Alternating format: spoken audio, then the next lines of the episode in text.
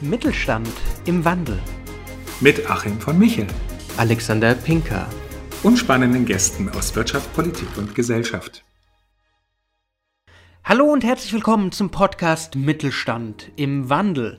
Mein Name ist Alexander Pinker, ich bin Innovation Profiler und Zukunftsstratege, aber ich sitze heute nicht alleine am Mikrofon, bei mir ist Achim von Michel, Politikbeauftragter und Pressesprecher im Bundesverband Mittelständische Wirtschaft hier in Bayern. Ja, die Frage ist tatsächlich, braucht es wirklich noch einen Podcast? Braucht es einen Mittelstandspodcast? Dazu muss man sagen, 99 Prozent aller Unternehmen sind im Mittelstand. Sie stellen mehr als die Hälfte aller Arbeitsplätze in Deutschland und sie erwirtschaften mehr als jeden zweiten Euro.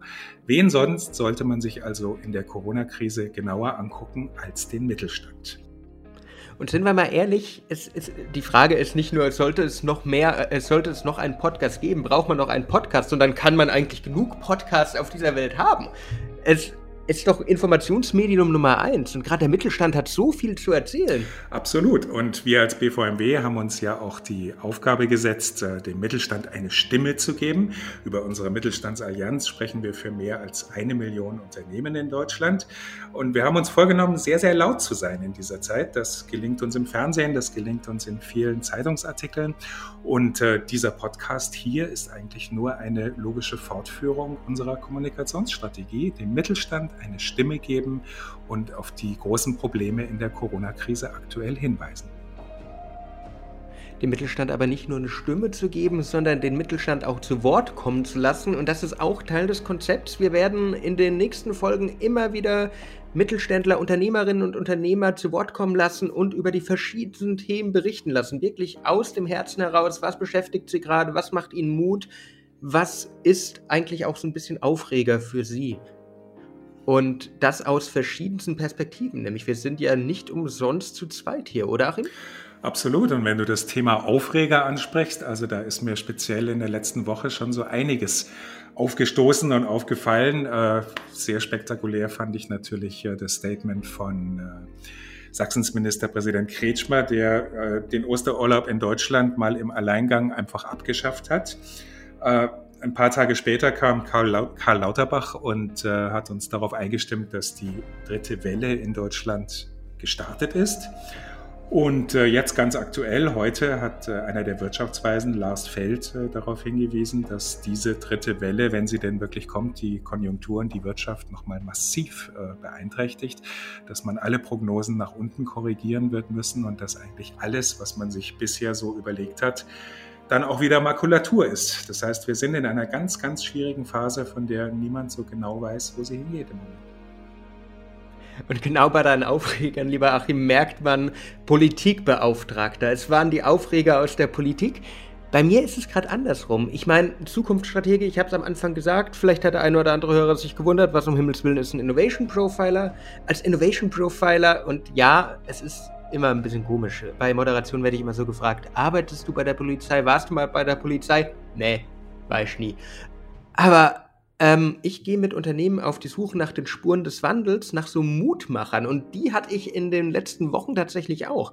Ich meine, gerade in Deutschland, zu dem Land der Dichter und Denker, aber nicht gerade der Digitalen, was man da immer wieder hört, ähm, gibt es dann doch so kleine Hoffnungen, wie beispielsweise, dass jetzt der, ich weiß nicht, Achim, hast du das gehört? Personalausweis soll digital werden, soll auf Smartphone kommen. Das auch noch. Nein, das ist tatsächlich an mir vorbeigegangen. Kannst du dir das vorstellen, dass du dich ausweist, indem du dein Handy rausziehst und dem Polizisten oder dem Postangestellten in Post-ID-Verfahren einfach zeigst? Also ausweisen müssen wir uns ja in letzter Zeit alle immer häufiger wieder. Insofern, wenn das schneller geht, warum nicht? Aber ich halte es nicht für eines der ganz dringenden Probleme äh, Deutschlands im Moment. Oder sehe ich das falsch? Siehst du gar nicht falsch, aber es zeigt zumindest, dass jetzt mal so dieses Verständnis, dass Digitalisierung im Land ankommen soll, auch mal bei allen angekommen ist. Das heißt, wir haben schon immer so auf Länder wie Estland und Co. geguckt, die ja schon lange haben, jetzt ich finde, das ist ein Mutmacher. Ich finde das toll, dass man sich trotz der ganzen Krise auch mit Zukunftsthemen beschäftigt oder dass auch große Unternehmen wie ein Edeka oder so jetzt sagen, hey, äh, wir probieren es da mal mit Robotern aus, machen das mit der Deutschen Bahn zusammen, damit wir da auch noch mehr Dynamik reinbringen. Das, das finde ich inspirierend, das macht mir Mut. kann man natürlich alles machen. Ich muss aber da ein bisschen Wasser in den Wein gießen. Ähm, wir haben gerade eine ziemlich große Umfrage äh, im Mittelstand gemacht unter rund 1600 Unternehmerinnen und Unternehmern. Und ich kann dir nur sagen, die Stimmung kippt. Die Stimmung ist sogar schon gekippt. Ähm, die Mehrheit der des Mittelstands in Deutschland lehnt eine Verlängerung des Lockdowns über äh, Mitte Februar hinaus ab. 60 ähm, Prozent der Befragten mussten bereits Unternehmerhilfen in Anspruch nehmen. Wir werden da von unserem Gast, von der lieben Frau Abenteuer, gleich auch noch äh, weiteres hören. Ähm, und Ganz beeindruckend ist natürlich, dass 70 Prozent der Menschen sagen, die Beantragung dieser, dieser Gelder ist viel zu bürokratisch, ist viel zu schwierig. Okay, da wären wir wieder bei dem Thema Digitalisierung. Vielleicht kann man auch da noch irgendwas durch Digitalisierung beschleunigen. Im Moment man. ist es so, dass mehr als die Hälfte der Befragten vier Wochen und länger auf ihr Geld warten. Ein Viertel wartet sogar drei Monate und länger. Oh, Wahnsinn. Und das ist natürlich schon dramatisch. So kann man nicht durch eine Krise kommen. Nee, gar nicht. Ich meine, du musst erstmal drei Monate irgendwie schaffen. Und ja, trotz allem Optimismus. Und liebe Hörerinnen und Hörer, ihr werdet es immer wieder merken, Achim und ich werden uns die verschiedenen äh, Themen immer wieder zuwerfen und werden so ein bisschen Salz gehen zwischen Zukunft und Vision und Realität und Politik. Aber ganz ehrlich, ich glaube, da sind wir uns einig. Vier Monate, das ist ein Wahnsinn. Drei Monate, vier Monate ohne Geld dazustehen. Hölle. Also da bin ich froh, dass ich sehr viel digital arbeiten kann. Da bist du tatsächlich in einer glücklichen Lage. Für all die anderen sehen wir es im Moment als unglaublich wichtig an, einen richtigen Mittelstandsgipfel zu veranstalten. Wir hatten ja jetzt so etwas wie einen Wirtschaftsgipfel, in dem, glaube ich, 40 Verbände in 120 Minuten äh, zu Wort gekommen sind. Ich stelle mir so vor, dass jeder kurz seinen Namen gesagt hat und dann war die Zeit auch um. Nein, wir brauchen wirklich einen, einen gezielten Gipfel für den Mittelstand, in dem die spezifischen Probleme äh, dieser, dieser Branchen oder der, aller, aller betroffenen Branchen äh, ausführlich diskutiert werden. Wir, wir kommen mit diesem Auf fahren definitiv nicht weiter. Und wenn es sich jetzt tatsächlich rauskristallisiert, dass wir in eine dritte Welle kommen und dass viele, viele äh, wichtigen Öffnungsperspektiven nochmal nach hinten geschoben sind, ja, irgendjemand muss diesen Menschen helfen. Wir brauchen aber gleichzeitig auch diesen Blick wieder für die Zukunft. Momentan wirkt alles immer so grau-grau. Und das finde ich auch immer sehr schade. Ich meine, auch so ein Mittelstandsgipfel könnte natürlich auch einfach wieder ein bisschen den Mut nach außen tragen, damit wir auch mal wissen, okay, wir haben jetzt 2021 mittlerweile, es ist eine komische Situation, ja, können wir nicht abstreiten, aber es wird auch an 2022 oder 2023 geben, in dem wir vielleicht uns wieder aufbauen. Ja, Alex, da hast du absolut recht. Das Thema wird uns noch eine ganze Weile beschäftigen. Wir haben heute ja auch einen spannenden Gast, äh, Sibylla Abenteuer. Sie ist äh, seit über 20 Jahren Unternehmerin im äh, Gastronomie- und Hotelbereich, hat mit dem Rabenwirt eine ganz tolle, rund 800 Quadratmeter große Location in Pullach. Und äh, Frau Abenteuer kann, glaube ich, sowohl über die Gegenwart als auch über die Zukunft ihres Berufsfeldes äh, ganz spannende Einsichten geben. Als erstes möchte ich mich sehr herzlich bei Ihnen beiden dafür bedanken, dass ich teilnehmen darf. Ähm, der Rabenwirt ist äh, in seiner Lage einzigartig, auch so über 100 Jahre vor meiner Zeit. Seit 20 Jahren darf ich dieses Haus führen. Wir haben eine 800 Quadratmeter Terrasse mit Blick ins Isertal, die im Sommer sehr, sehr stark besucht ist. Und auch in den mhm. Wintermonaten haben wir Räumlichkeiten mit für bis zu 250 Gäste innen liegend. Wir verfügen über mehrere Hotelzimmer und auch über 13 Gewerbeflächen im Haus. Ja, Frau Abenteuer, damit sind Sie Vollblut-Gastronomin. Sie sagten es schon seit äh, über 20 Jahren. Das heißt, ein guter Kenner der Szene und äh, sicherlich auch sehr, sehr gut vernetzt mit Kolleginnen und Kollegen. Was nehmen Sie denn zurzeit in der Gastronomie- und Hotellerie-Szene für eine Stimmung wahr? Und ja, wie kann es denn dort eigentlich weitergehen? Ich gehöre zu den 30 Prozent, die über drei Monate auf das Geld gewartet haben. Also das kann ich gleich mal vorab sagen. Gott sei Dank mhm. konnte ich mir das leisten. Ich gehöre aber zu den 10 Prozent Privilegierten und muss Ihnen aber sagen, dass es trotz allem der Druck und die Anstrengung, das durchzustehen und auch dem Personal das zu vermitteln, äh, wirklich sehr, sehr viel erfordern.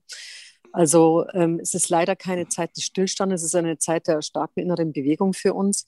Ähm, diese 75 Prozent der Novemberhilfe und Dezemberhilfe, die ähm, ja einen sehr großen Anklang äh, gefunden haben und damit auch jeder dachte, dass die Gastronomen doch jetzt endlich mal gut abgefunden worden, stimmen ja so nicht. Von diesen 75 Prozent wurden nochmals die Löhne abgezogen. Und wie wir ja auch wissen, der Unternehmerlohn ist ja nie dabei, weder bei der Kurzarbeit noch mhm. bei anderem. Das heißt, im Grunde genommen als äh, Geschäftsführer eines solchen Unternehmens musst du, und das mache auch ich, seit vier Monaten Monaten auf den Eigenlohn verzichten. Aber auch das ist nicht die Thematik, sondern die Thematik ist, wie die Lösung jetzt seit Januar aussieht. Ähm, das ist katastrophal, weil wir jetzt in der Überbrückungshilfe 3 sind und die ist ja nur für eine Teilfixkostenerstattung da. Die Hoffnung in der Gastronomie ist ja, dass wir nach Ostern wieder aufsperren dürfen. Und der Forecast, der den Steuerberatern gestellt wurde, heißt, sie sollen die Betriebe für sechs Monate einschätzen. Das heißt, wenn wir theoretisch wirklich wieder ab Mitte April aufsperren dürfen, fällt ähm, äh, ein bestimmter Zeitraum, ungefähr 40 Prozent, wieder in einen Einnahmezeitraum rein, der dann zu 100 Prozent sein wird. Und wir müssen aber über 70 Prozent Einbußen in sechs Monaten erwirtschaften, um überhaupt 90 Prozent der Fixkosten zu erhalten. Das heißt, dass wir faktisch von Januar bis März gar nichts bekommen werden.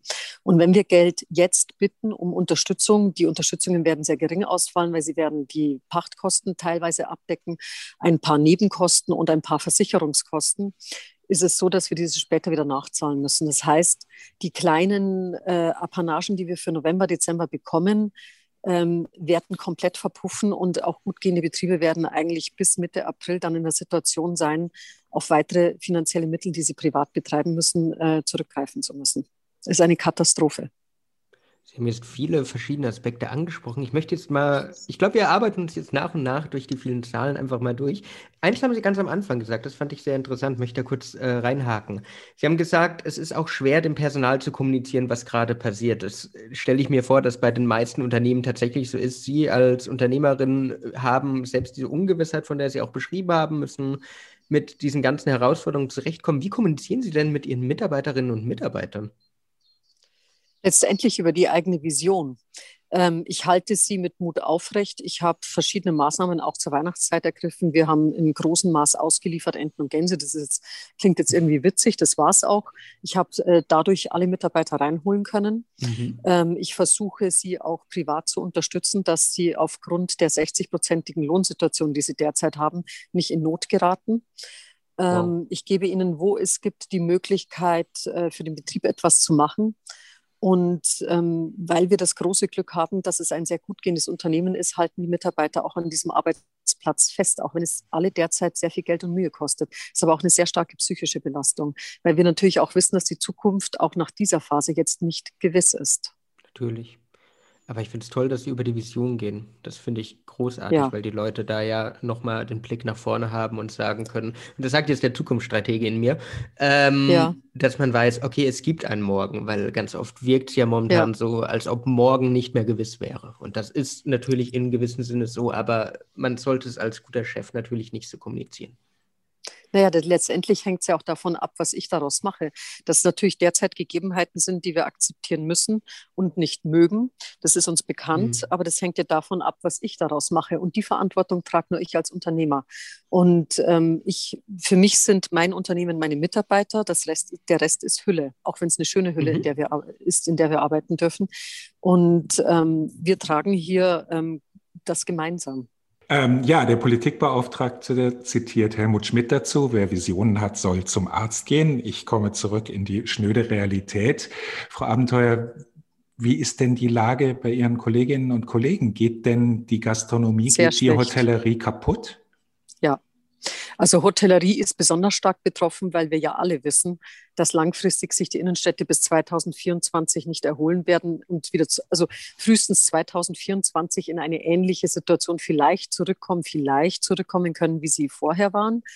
Ähm, der Tourismus wird verändert sein, die Geschäftsreisenden, die Messen, alles wird sich verändert haben.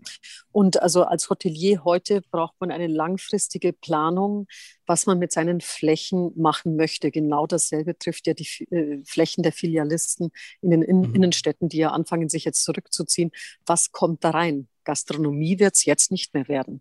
Das heißt, also keine Bank möchte diese Flächen, keine Gastronomie möchte diese Flächen. Wir haben Hotelzimmer leer stehen, haben aber Wohnungsnot in München für Unternehmen, die weiter schrumpfen werden und ihre Mitarbeiter aber auch nicht mehr global versenden werden. Also wir haben eine eine weltweite Veränderung, die auf uns zukommen wird, die ähm, sehr viel äh, Weitsicht von allen erfordern wird. Aber die Politik sagt uns doch im Moment noch, wenn erst alle geimpft sind, dann geht das normale Leben wieder weiter und alles ist wieder gut. Das ist, sei nur eine Frage der Zeit. Genau, äh, bis zu den nächsten Mutationen, die ja derzeit höchstens erstmal nur ansteckender sind und bis zur nächsten Pandemie mit dem nächsten Virus. Ich glaube einfach, dass sich das Zeitalter geändert hat. Wir hatten vorher vielleicht irgendwelche politischen Themen, äh, mit denen sich die Welt gegenseitig bekämpft hat und jetzt haben wir gesundheitliche. Wenn Corona das gewesen ist und in meiner Lebenszeit jetzt das alles gewesen wäre, würde es mich wirklich stark wundern. Ich glaube, wir müssen in eine Zukunft blicken, die einfach insgesamt verändert sein wird. Wir werden mehr regionalisieren müssen. Und das ist genau die Anforderung, die wir alle erfüllen werden müssen. Wie kann diese stärkere Regionalisierung aussehen? Was meinen Sie? Das denke ich auch. Wir haben so eine Rückbesinnung auf regional die letzten Monate auch erlebt. Aber wie denken Sie, kann sich sowas ausgestalten? Wird sich letztendlich so ausgestalten, dass diese Fernreiserei und diese unnötige Fliegerei für irgendwelche Geschäftstermine sich stark einschränken wird. Also letztendlich wird sehr viel, was heute Handel ist, noch weiter online gehen müssen. Mhm. Ähm, die Leute werden äh, die Städte derzeit eher verlassen in Richtung ihrer Heimatstädte, nachdem ja auch mittlerweile Homeoffice besser klappt.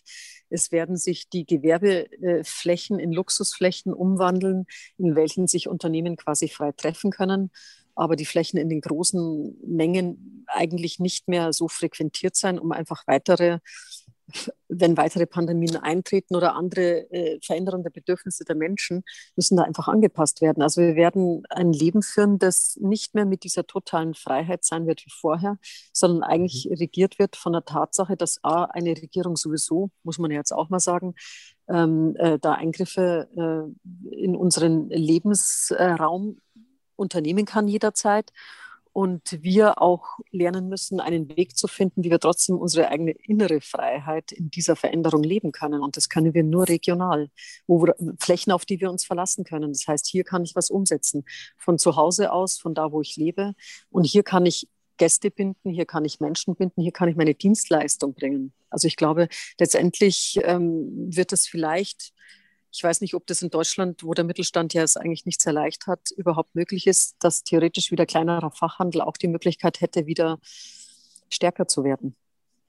Aber nochmal zurück zur Gegenwart. Ähm, viele IT-Experten sagen, man könnte mit äh, sehr schlauen Lösungen, mit äh, speziellen Apps, die etwas weiterentwickelt sind als die offizielle Corona-App, äh, eine ganze Menge im Gastronomiebereich speziell machen. Äh, die Daten bleiben bei den äh, Gästen, aber für den, im Fall von Infektionen ist es wohl sehr, sehr gut möglich, hier auch äh, schnell Informationen an die Gesundheitsämter zur Verfügung zu stellen.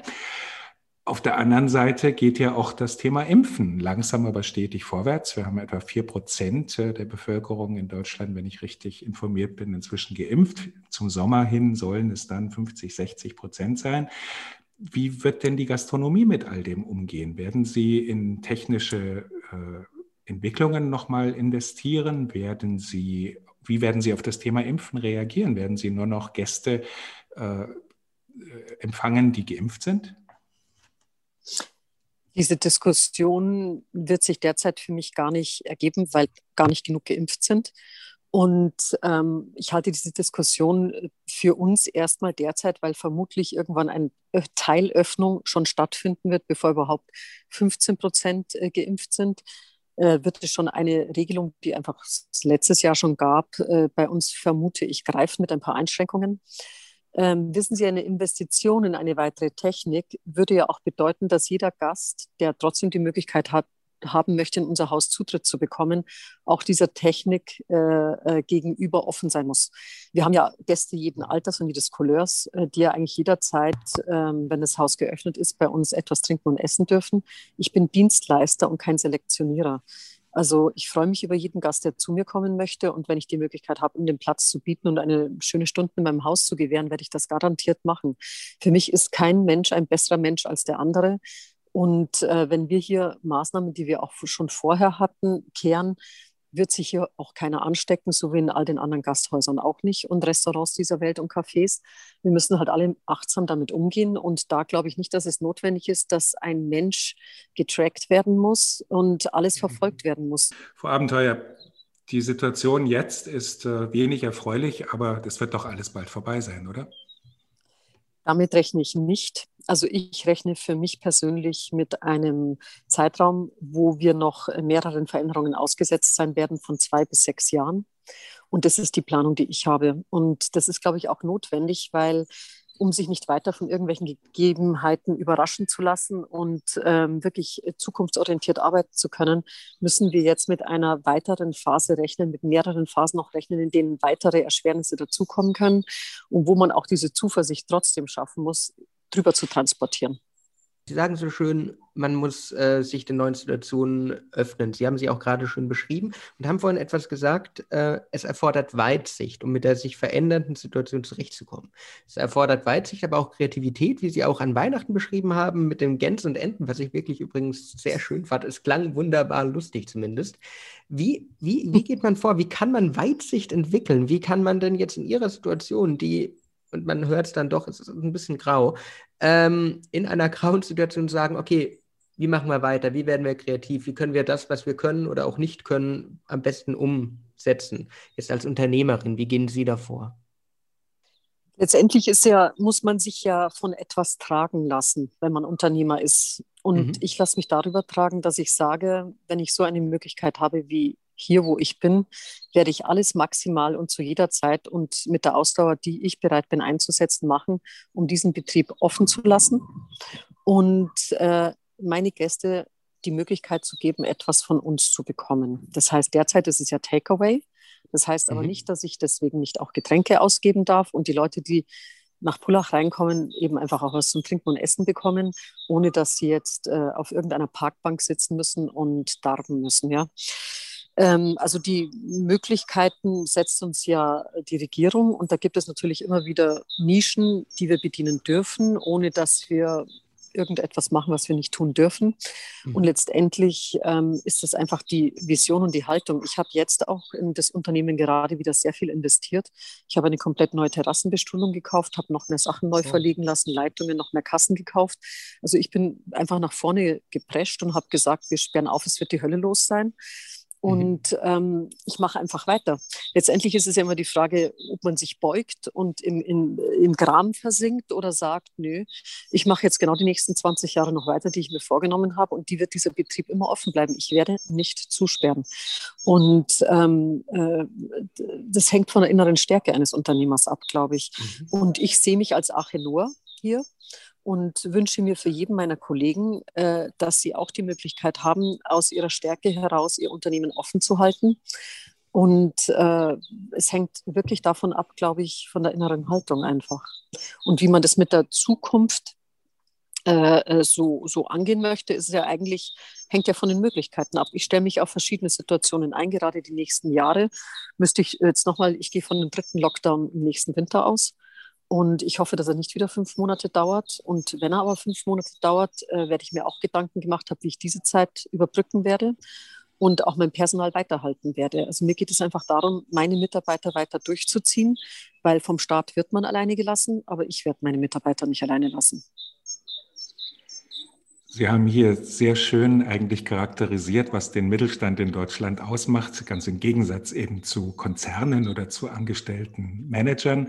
Sie leben Ihr Unternehmen, Sie sind Ihr Unternehmen, Sie haben auch in einer großen Krise eine Vision, wie es weitergehen kann. Sie werden nicht aufgeben. Ähm, zumindest das Wetter. Äh, ist Ihnen momentan günstig gesonnen. In München scheint die Sonne. Es ist ein wunderbares Wochenende. Äh, ich denke, wir können Ihnen allen äh, viele, viele Gäste und viele Besucher zumindest im Takeaway-Bereich in diesem Wochenende mhm. wünschen. Ähm, wie es weitergeht, denke ich, das steht noch völlig in den Sternen. Äh, Karl Lauterbach spricht seit gestern vom Beginn der dritten Welle. Ähm, die Zeichen in Richtung Ostern stehen nicht sehr gut. Ich habe zwar auch schon meinen eigenen Osterurlaub im Voralpenland gebucht, bin aber schon sehr gespannt, ob das tatsächlich stattfinden wird, ob man denn wirklich die Gastronomie und die Hotellerie öffnen wird. Aber am Schluss des Tages hilft nur eins, positiv bleiben, äh, an die Zukunft glauben, weiter investieren, weiter mit voller Energie an seinem Unternehmen dranbleiben. In dem Sinne möchte ich mich ganz herzlich bei Ihnen bedanken, Frau Abenteuer. Das war ein spannender, ein wichtiger und ein hochinteressanter Einblick äh, in das Leben einer Unternehmerin in Zeiten der Corona-Krise. Was sagst du dazu, Alex? Würde da auch vielen Dank sagen. Und ja, es ist gerade etwas grau, aber wir müssen lernen, nicht nur schwarz-weiß zu sehen, sondern wirklich den Mittelwert. Und was Sie gesagt haben, auch mit dem Fokus auf die Mitarbeiter, auf dem Fokus einfach voranzugucken, damit man auch die nächsten 20 Jahre noch schaffen kann, das finde ich inspirierend. Und Gott, es, es ist gerade finster, aber es gibt so kleine Hoffnungsschimmer. Und wenn es nur das Vögelzwitschern ist, dass man die ganze Zeit bei Ihnen im Hintergrund hört, das macht einen irgendwie schon wieder ein bisschen froher. Daher auch von, mein, von meiner Seite aus wirklich vielen Dank. Es war ein toller Einblick und ich drücke Ihnen vor allen Dingen die Daumen. Vielen, vielen Dank. Danke, dass ich ähm, ein bisschen erzählen durfte und ich wünsche Ihnen auch alles Gute. Das war die erste Folge von Mittelstand im Wandel und man hat das wunderbare Vogelzwitschern ja bei Frau Abenteuer schon gehört. Wir, lieber Achim, gehen jetzt auch mal an die Sonne. Schließlich ist sie endlich mal wieder da und trotz all dem Finsteren, was wir gerade erleben, können wir, denke ich jetzt zumindest mal mit Blick nach draußen ein bisschen aufatmen. Oder wie meinst du? Ja, Alex, aufatmen ist ein gutes Stichwort. Wir haben unseren ersten Post Podcast äh, erfolgreich absolviert. Äh, das ist definitiv ein Grund, sich zu freuen. Lass mich noch ein bisschen Werbung in eigener Sache machen, äh, liebe Hörerinnen, liebe Hörer.